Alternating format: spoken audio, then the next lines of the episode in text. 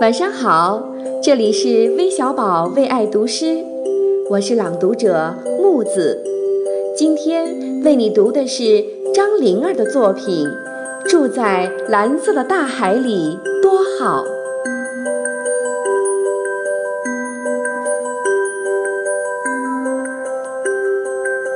如果我能住在蓝色的大海里，该有多好！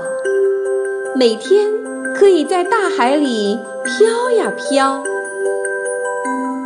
可爱的海马冲我摆摆尾巴，八只脚的乌贼朝我挥挥礼帽，害羞的鱼儿晃晃脑瓜，红着脸吐出一长串小泡泡，